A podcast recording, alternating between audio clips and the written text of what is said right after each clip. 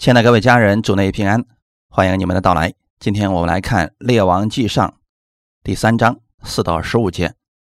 我们分享的题目叫《所罗门的智慧》。一起来读圣经，《列王纪上》第三章四到十五节。所罗门王上基遍去献祭，因为在那里有极大的丘坛，他在那里坛上献一千牺牲做燔祭。在畸变夜间梦中，耶和华向所罗门显现，对他说：“你愿我赐你什么？你可以求。”所罗门说：“你仆人我父亲大卫用诚实、公义、正直的心行在你面前，你就向他大施恩典，又为他存留大恩，赐他一个儿子坐在他的位上，正如今日一样。耶和华我的神呐！”如今你使仆人接续我父亲大卫做王，但我是幼童，不知道应当怎样出入。仆人住在你所拣选的门中，仆人住在你所节选的民中，这民多得不可胜数，所以求你赐我智慧，可以判断你的民，能辨别是非。不然，谁能判断这众多的民呢？所罗门因为求这事。就盟主喜悦，神对他说：“你既然求这事，不为自己求寿求富，也不求灭绝你仇敌的性命，单求智慧可以听颂，我就应允你所求的，赐你聪明智慧，甚至在你以前没有像你的，在你以后也没有像你的。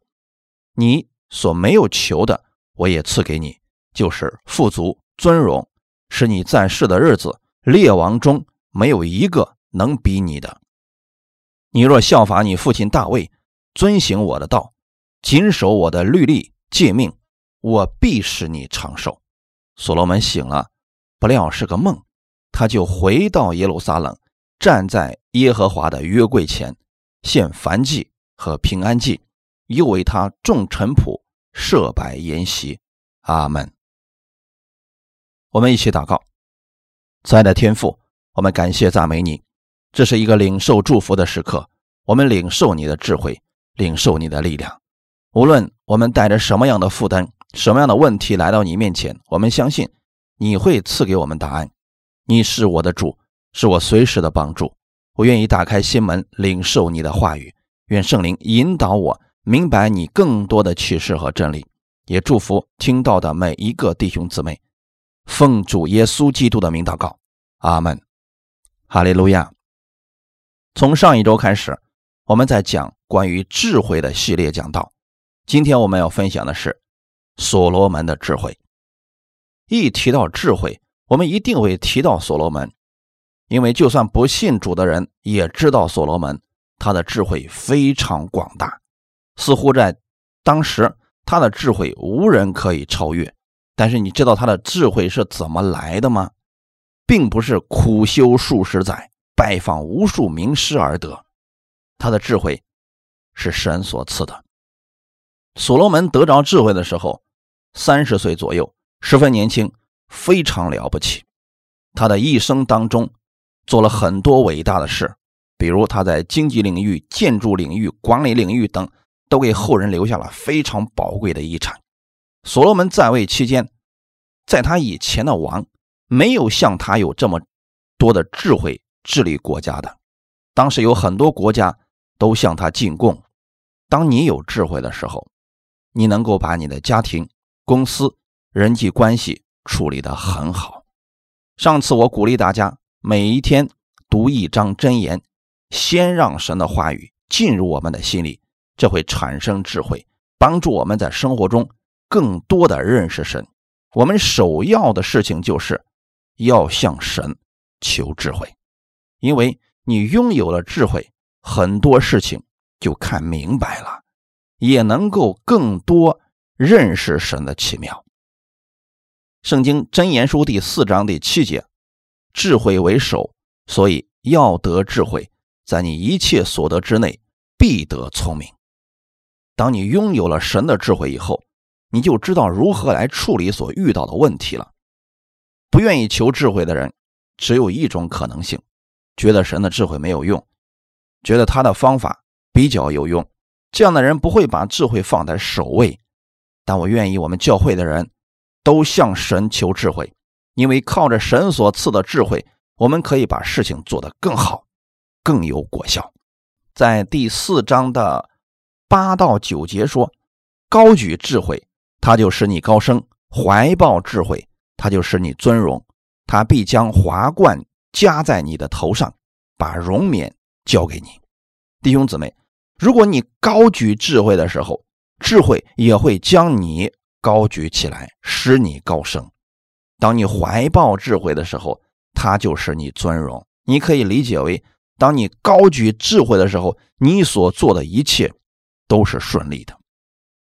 当你抱着智慧死死不放的时候，你就得着了世人。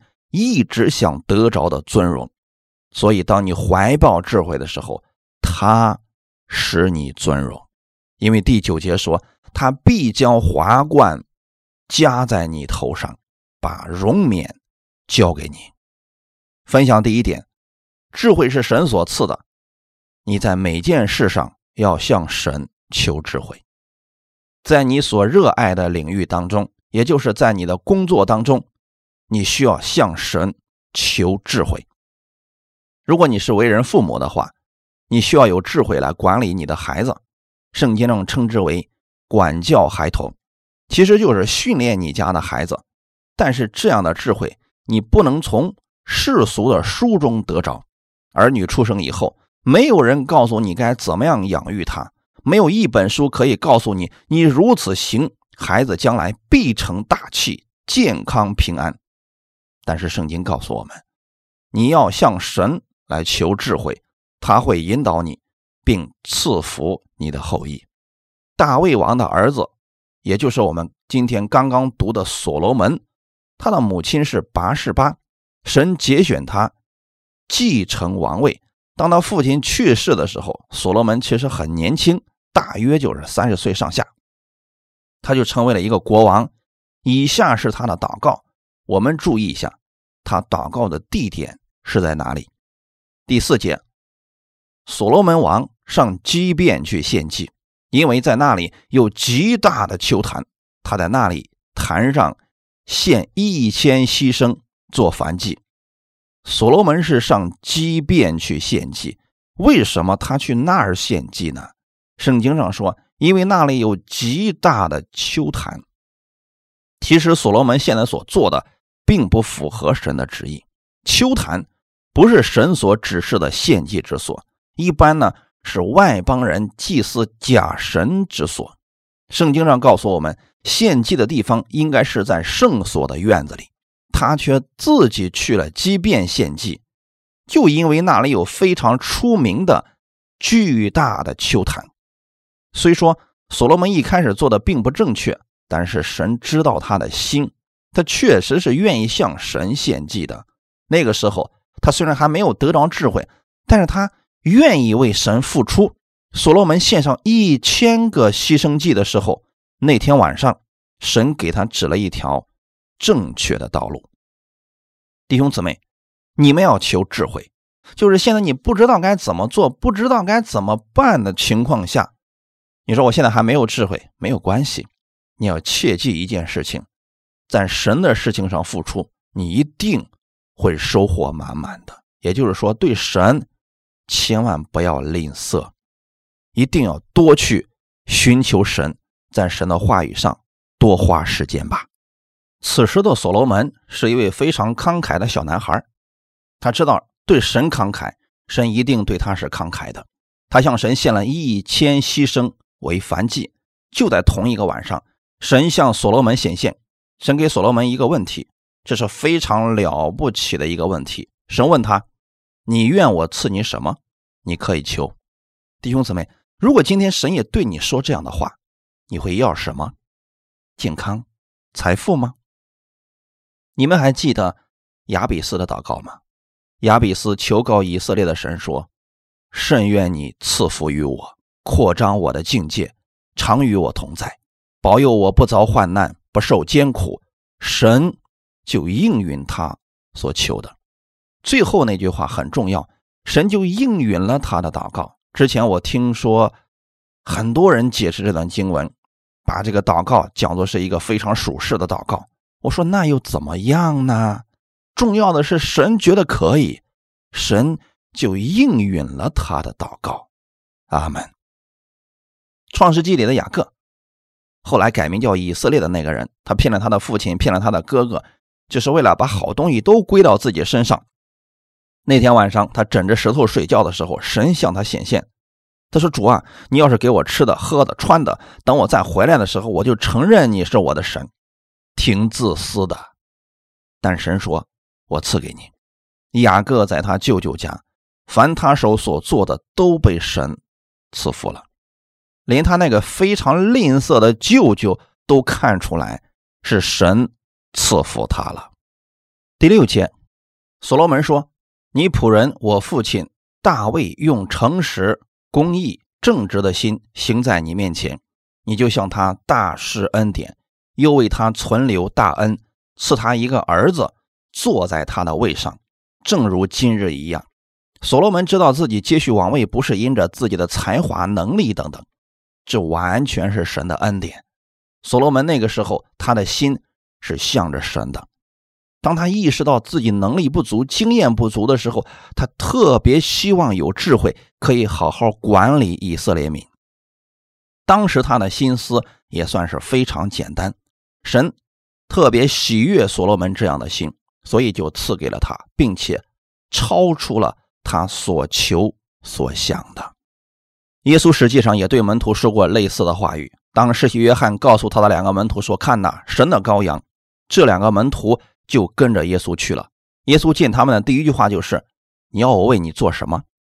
如果你在现场，你会怎么说？那两个门徒问：“夫子，你在哪里住？”这两个门徒知道自己明白的太少，想跟随耶稣学习，但他们选择了那上好的福分，仅仅。跟随耶稣。第七节说：“耶和华我的神呐，如今你使仆人接续我父亲大卫做王，但我是幼童，不知道应当怎样出入。”所罗门意识到是神让他在这个位置上的，并且承认他是个幼童，意思就是我在处理很多事情上，我并不知道如何来办。这是谦卑受教的心，只有谦卑的人。才愿意在凡事上寻求神，他是意识到了自己某方面的不足，比如说，有人是一个刚刚做母亲的人，不知道如何来喂养孩子，他可以求神赐给他这方面的智慧；有人是一个刚刚毕业的学生，不知道怎么样融入社会，他可以向神求当下的智慧；有人是刚刚上班的人，还不知道如何与同事和睦相处，他可以求神。赐给他智慧。这些人在我们神的面前永远是幼童。当他们承认自己是幼童的时候，就愿意凡事仰望神，向神祷告。只有当人觉得自己行，才会靠自己。第八节，仆人住在你所节选的民中，这民多的不可胜数，所以求你赐我智慧，可以判断你的民，能辨别是非。不然，谁能判断？这众多的民呢？所罗门的儿子罗伯安就没有这样寻求智慧的心。继承他父亲国位的时候，因为他的一个错误的决定，导致整个国家四分五裂。弟兄姊妹，如果人没有智慧，会把家庭搞得鸡飞狗跳；如果人没有智慧，会把公司搞得一片狼藉。管理孩子如果没有智慧的话，神给你一个孩子，你可能整天打你家孩子，嗷嗷的叫，说怎么能这么笨呢？实际上，不是孩子的错，是家长的错，因为他们缺少智慧。当你明白你缺少智慧的时候，你就需要向神来求智慧了。第十一节，神对他说：“你既然求这事，不为自己求寿求富。”也不求灭绝你仇敌的性命，单求智慧可以听颂。很多人都会为自己求长寿、求财富、求灭绝自己的仇敌，但所罗门被神喜悦，不是因为他不需要这些，而是他意识到自己是幼童，他只想有智慧可以引导神的百姓。听颂原文中的意思是可以聆听，聆听什么呢？聆听百姓的诉讼，解决他们的疾苦。聆听的心很重要。很多人之所以不会处理问题，心态浮躁，安静不下来，听不了别人的话。我们每一个人都应该向神来祷告：主啊，给我一个能够听取别人的心。很多时候，当别人来找你的时候，也许他并不期望从你那儿得到什么正确的答案，其实他的心里一直都有答案，只是他现在心中有很多的话，就是没人讲而已。你要。善于做一个聆听者，如果你没有把他的事情听完的话，是没有办法帮他解决的。十二节到十三节，我就应允你所求的，赐你聪明智慧，甚至在你以前没有像你的，在你以后也没有像你的。你所没有求的，我也赐给你，就是富足、尊荣，是你在世的日子，列王中没有一个。能比你的神非常喜悦，所罗门有如此寻求的心，说：“那我就应允你所求的，赐你智慧聪明，甚至在你以前没有像你的，在你以后也没有像你的，并且后面还送了所罗门一些祝福。这就像你去买空调，买完了，老板说：‘等等，我这还有赠送的东西。’就是这个意思。后面的这些都是白得的。当神。”赐给所罗门智慧以后，附送了他三样东西：富足、尊荣、长寿。神的意思很简单：有了属神的智慧，就有了富足、尊荣、长寿。你看见了没有？神送给他的是什么样的富足？在你以前，没有王比你更有钱；在你以后，也没有王比你更有钱。只有神能做得到。尊荣。很多人一直努力想通过自己的成就让世人承认他，让他的地位升高。但是神说：“我送给你了。”还有长寿，如何你才能长寿呢？今天可能很多人说了：“我吃绿色食品，我努力锻炼身体，我保持愉悦的心情，这可能会让你稍稍长那么一点儿。”但是你知道这个界限是谁定的吗？神定的。当你去。求那位真正的源头的时候，他给你的没有人能够夺去。当然了，我不是说你不需要努力锻炼身体了，这个你是可以去做的，一定是健康的。不一定锻炼身体就一定是健康的，也不是说你吃绿色食品就一定是健康的，因为这些健康是神所赐下来的，所以你要向神求智慧。这。才是真正的有智慧。真正有智慧的事情，就是每一天凡事向神祷告。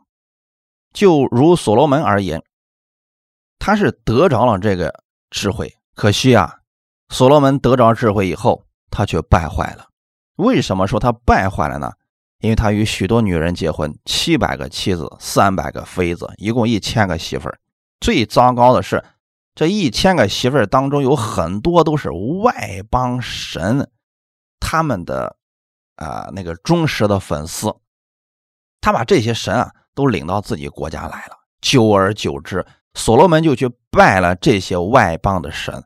所罗门在年老的时候回首往事，说他把一生的时间都浪费在这些事情上了。圣经上把这些事情写出来，是让我们别去走所罗门的老路。浪费光阴。所罗门到年老的时候写了箴言传道书，从里边你可以看到他对人生的领悟很深，因为他有神的智慧。你会发现在这个智慧当中，智慧的开始是神，结束的时候还是神。所罗门的意思是：我想吃的、想喝的、想玩的一切我都满足了，但我发现这一切竟然是空的。他忘记了这个事情，他把自己的生命。把自己的生活全浪费在这样的事情当中了，偏偏把神给忘记了。我们今天要求神赐给我们智慧，不要重复所罗门的路。很多时候人太聪明了，不愿意按神的方式去做，偏偏要按自己的方式去走，借鉴前人的失误，这也是智慧。现在你们有没有读真言呢？圣经很多时候是需要我们去默想的。当你默想的时候，才能成为你本身的力量。我们读过一遍，读过一遍，读了很多遍，怎么还是没有能力呢？当你去默想的时候，真言里面的话语就会成为你随时的帮助，成为你的智慧。有很多的基督徒用一天时间敬拜神，其他时间全都浪费了在这个世界当中。我们不是说这个世界上没有智慧，只是这里有最好的智慧。有很多人宁可去看花边新闻或者八卦杂志。也不愿去读圣经。其实，我们所需要的所有智慧都在圣经当中。当你拥有神的智慧，你看这个世界的人和事会很准，很简单。列王记上四章二十九节，神赐给所罗门极大的智慧、聪明和广大的心，如同海沙，不可测量。弟兄姊妹，这是一个非常好的描述，你要默想这句话。你就知道神的智慧有多少了。话说回来，神赐给所罗门的是两样东西，一个是给他极大的智慧和聪明，另外是给了他一颗广大的心。拥有极大的聪明智慧，可以解决生活当中的各样问题；拥有广大的心，可以让你拥有平安喜乐，不被世事所捆绑，自由的生活。第三十节，所罗门的智慧超过东方人和埃及人的一切智慧。这里的东方人应该指的是今日的伊朗地区。当时有几个博士也是从这里来寻找耶稣的。这里的人对天文地理方面的智慧超过其他人，而埃及人的智慧，大家很多人都听说过了。古埃及是文明发源地之一，而神赐给所罗门的智慧。已经远超过这些人了，亲爱的家人，你也可以祷告神赐给你智慧，认识更多神的启示和真理，使你可以帮助更多的人。分享第二点，用神的智慧行事，一切变得很简单，使你享受神的安息。所罗门求智慧不是为了炫耀自己，而是为了他能够更好的管理神的百姓。来判断神的子民之间的问题。所罗门用智慧解决了他们民中很多纠纷，而且是公正的、无误的。当你想着财富、健康、成功，你想这些事情本身没有错，但你首先要向神来求智慧，因为这一切的一切都包括在神的智慧里面了。神所赐的福没有忧虑，你可以享受他的安息。神为什么愿意把他的话语赐给我们？因为我们缺乏这个，所以他愿意用最简单、最有效的方法告诉我们如何在这世上成功的生活。摩西也很有智慧，他从小是一个王子，他学会了埃及一切的智慧、一切的知识。当神让摩西带领以色列百姓进入旷野的时候，有一天这些百姓被蛇咬了。如果你是摩西的话，你该怎么办？救人？怎么救？来人呐，赶紧给我找某种草药、某种油，给他们抹上。这就是我们能想到的最好的智慧了。这时你会发现，你在这世上所学的那些智慧用不上了。神让摩西去做了一个杆子，挂一个铜蛇在上面，这就是神的答案。当所有的人都仰望铜蛇的时候，这个问题就解决了。如果你在生活当中凡是向神求智慧，你就是一个常常得胜的人。比如你家里有一个孩子，你想让他考上好成绩，怎么办呢？很多家长是这样来找我的任教师啊，我的孩子明天要考试了，你赶紧给我家孩子祷告吧。弟兄姊妹，这个有错吗？没有错，但是有一个更好的方法，更有效的方法，让你家孩子在没考试以前，在学习的过程当中，让神赐给他聪明。把这些早早的都记住了，在考试的时候，你根本不用这个事情来求了，这才是根本的解决方法。这样，你不用每次都为这个事情担心，但如果你放在平时当中，他今天去上课了，你说奉主耶稣基督的名，让你今天能够听懂老师所讲的，并且记在心里边，这样长期下去，本身就拥有了神的智慧。到考试的时候，你只需要说四个字：尽力而为，这就是神的智慧了。我们要养成平时祷告的习惯，不要等到问题来了才迫切的祷告、恳切的祷告。进食祷告，这个也没有错，也来得及。但是你把它放在平时会更好一些。放在平时，你就是享受这样的祷告，享受这样的智慧了。如果你现在在经济上需要突破，你要求神赐给你能够解开这个问题的智慧。很多人在亏了钱的时候才向神祷告：“主啊，给我开出路。”你为什么不在一开始投资的时候就向神求智慧呢？这样很多问题就可以避免了。有些投资明显就是坑，我们不进入，这就是智慧。讲一个见证：去年年底的时候到今年三月份的时候，我这个咳嗽啊很严重。开始我以为是感冒，后来到医院里面确诊之后才发现其实是咽炎，而且医生告诉我这个很难治，呃，估计除根是不可能了。我说那怎么办呢？他说我给你开点药回去试试吧。找了好几个医生，结果都是这样的。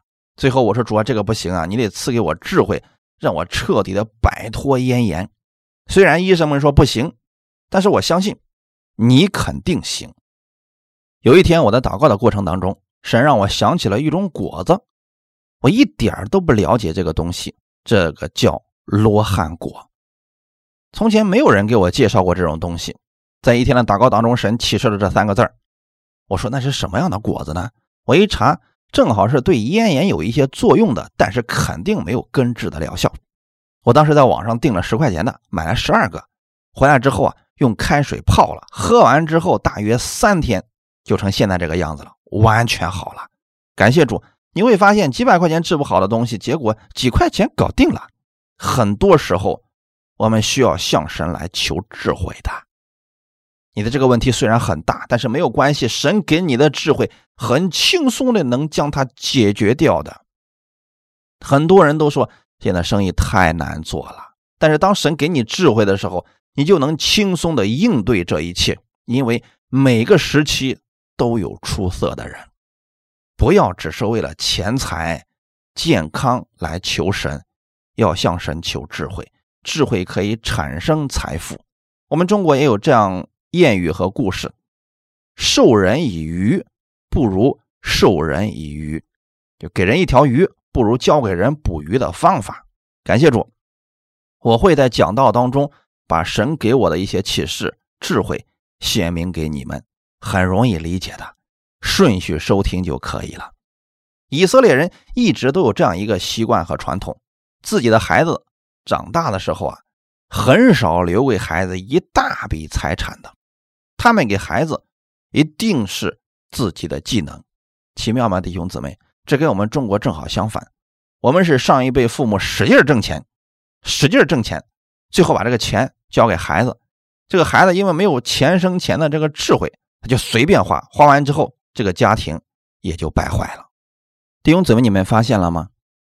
如果他没有智慧，你把这些财产给他之后，就是害了他。本身里边有神的智慧，你给了他，他会让智慧越发广大。阿门。所罗门，神把这个智慧给了他，他把这个国家管理的很好。这就是我们需要向神来求智慧的原因了。特别是现在在婚姻当中，我看过很多人夫妻之间出现了问题，这丈夫常年不回家，妻子在家里边使劲祷告。也有人告诉我说：“任教师，你为我祷告，让我丈夫回来吧。”呃，如果没有处理好婚姻关系，就算现在神让他回来了，隔不了几天啊，他还是会走的。当你拥有智慧的时候，你就能将家庭当中的婚姻经营的很好。很多人婚姻出现了问题，总是希望神改变另一半，从未想过神先改变我们，给我们智慧，我们改变了，我们就可以影响对方，用神的智慧。就可以解决问题了。当你拥有了神的智慧之后，你就拥有了解决生活当中问题的方法。这是跟我们的生活息息相关的，因我们得救是从神那里直接得着的，但生活是我们在经营。要不然你用自己的方法，要不然你用神的方法。所以你时刻要记得一件事情：耶稣是你的老板，你所有事情的老板，你的婚姻、你的事业、你的人际关系，他都是你的老板。弟兄姊妹，我们只是一个管家。当你想做一个决定的时候，你首先要怎么做？管家不能够私自决定，你要向主人来汇报的。所以，当你遇到问题的时候，坐下来向神祷告。你是我的主，请你告诉我该怎么做。你赐给我智慧，让我做好它。感谢主。你这样来祷告，凡是依靠他的话语，你的生活。完全就会发生改变的，哈利路亚！耶稣有没有给我们这样的应许呢？在马太福音第六章三十一到三十三节告诉我们说：“你们若先求他的国和他的义，你们所需要的这一切都要加给你们了。”阿门。是不是送的，弟兄姊妹？你觉得我们所需要的一切包括了什么？有没有健康？有没有财富？有没有良好的人际关系？有，都包括在内的。圣经上也特别告诉我们说：“我亲爱的弟兄啊，我愿你凡事兴盛，身体健壮，如同你的灵魂兴盛一样。”这就是神的心愿。神希望我们所有的事情都是兴盛的，而且身体是健壮的。哈利路亚！每天你要给自己这样讲。我的神愿意我的身体是健壮的，借着耶稣在十字架上为我所成就的一切，我所需要的这一切，我的主必然会赐给我。要向神祷告，把今天你所需要的智慧、健康的智慧、处理人际关系的智慧、管理家庭的智慧，这都需要我们有智慧的。阿门。所有的事情，神不会说我没想到这个事情啊。所有的事情，神都是知道的，并且神总有解决的方法。我们一起来看一下耶稣的智慧。他在传道期间，有人故意为难耶稣。有人说：“夫子，我问你一个事情，向凯撒交税应该不应该？”这是一个很棘手的问题。如果你回答应该向他交税，那么你就承认凯撒是你的主了。你要说不该。这就是公然违反罗马的律法。耶稣的智慧是拿一个银钱给我看，把凯撒的物归给凯撒，将神的归给神，是不是很有智慧？你要知道，这一切的智慧都是从我们主耶稣而来的。所以每一天，你要和神建立一个良好的关系，你愿意来亲近耶稣基督。当你亲近耶稣基督的时候，你愿意跟随他脚步的时候，他的智慧就是你的智慧。我愿意每天弟兄姊妹读一张真言，然后来默想他。真言书十五章三十节：言有光，使心喜乐；好信息使骨滋润。这个好信息指的就是福音，每天要接受的是。从神而来的好消息，从神而来的福音，要把这些坏消息拒绝它，不要让它进到你的心里面。无论如何，你要知道，拥有神的智慧，这是最好的。在这一周当中，行事为人，你会经历神的得胜的。阿门。最后，我们讲一个见证，《约书亚记》第十章有这么一个故事。就是约书亚和亚摩利人在征战的时候，约书亚做了一个非常伟大的祷告。他指着日头说：“日头啊，你要停在即便，啊，就是所罗门献祭的地方。月亮啊，你要止在亚亚伦谷。那天，日头在天当中停住，不急速下落，约有一日之久。弟兄姊妹。”可能有好些人就说了：“这个祷告太不合实际了，太不科学了。我们这儿有一个物理的研究生，你看他就笑了，因为太阳本身就是静止的，你好意思说它停住吧？是不是祷告错了？但是对神来说没有问题，就像我们今天讲的一样，所罗门他不应该去畸变献祭，他应该去的地方是在耶路撒冷。约书亚有这样祷告的时候，神是按照正确的。给他来成就了，实际上应该是地球停住，而不是太阳，因为太阳本来就不转嘛。弟兄姊妹，我们在讲什么呢？就算你不会祷告，你把你心里所愿的告诉神就可以了，不要怕错。就算你的祷告有点问题，没有关系，神会按照你心中所想的给你成就的。你不要说主啊，我祷告错了，我不知道。你的旨意到底是什么？这样的说法到底符合不符合你的旨意？其实没有关系，因为在神那里，就算你有错误，神会按你心里所求的为你成就。当人得着智慧以后，就会做正确的事情。所罗门得着智慧以后，他立刻就回了耶路撒冷。十五节，所罗门醒了，不料是个梦，他就回到耶路撒冷。站在耶和华的约柜前献燔祭和平安祭。他之前是在基变那个地方，已经献了一千个燔祭了。但他得着智慧以后，他明白了，原来那里不是献祭的地方，真正献祭的地方应该是在约柜的前面。他又重新回到了约柜的前面，向神来献燔祭了。阿门。弟兄姊妹，如果我们没有智慧的话，没有人愿意来寻求神。他会觉得这个神有什么了不得的？我信他，他能给我带来什么好处呢？当人得着智慧以后，人的第一个反应就是回到耶稣基督的面前，因为约柜代表的是耶稣基督。当你得着智慧以后，你第一个会来到神的面前，时刻仰望他的智慧。阿门。感谢主。愿我们都能得着这样的智慧，然后你的世界就会发生改变。当你得着神的智慧的时候，耶稣价耶稣基督的价值，你就会发现它超过了黄金、财富和名誉。这一切都是神要赐给我们的。我们一起来祷告：亲爱的天父，我们感谢赞美你，敬畏神是智慧的开端，请赐下。我当下所需要的智慧，让我每一天的生活当中经历你的大能，经历你的同在。你就是我的智慧，我愿意爱你的话语生活，请带领我这一周的时间。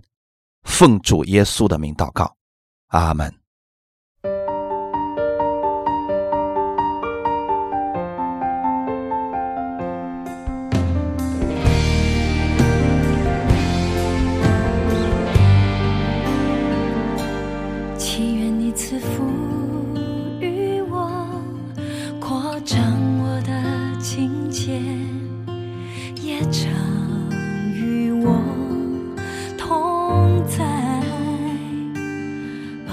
不早患难，不受艰苦，将我隐藏在你心怀。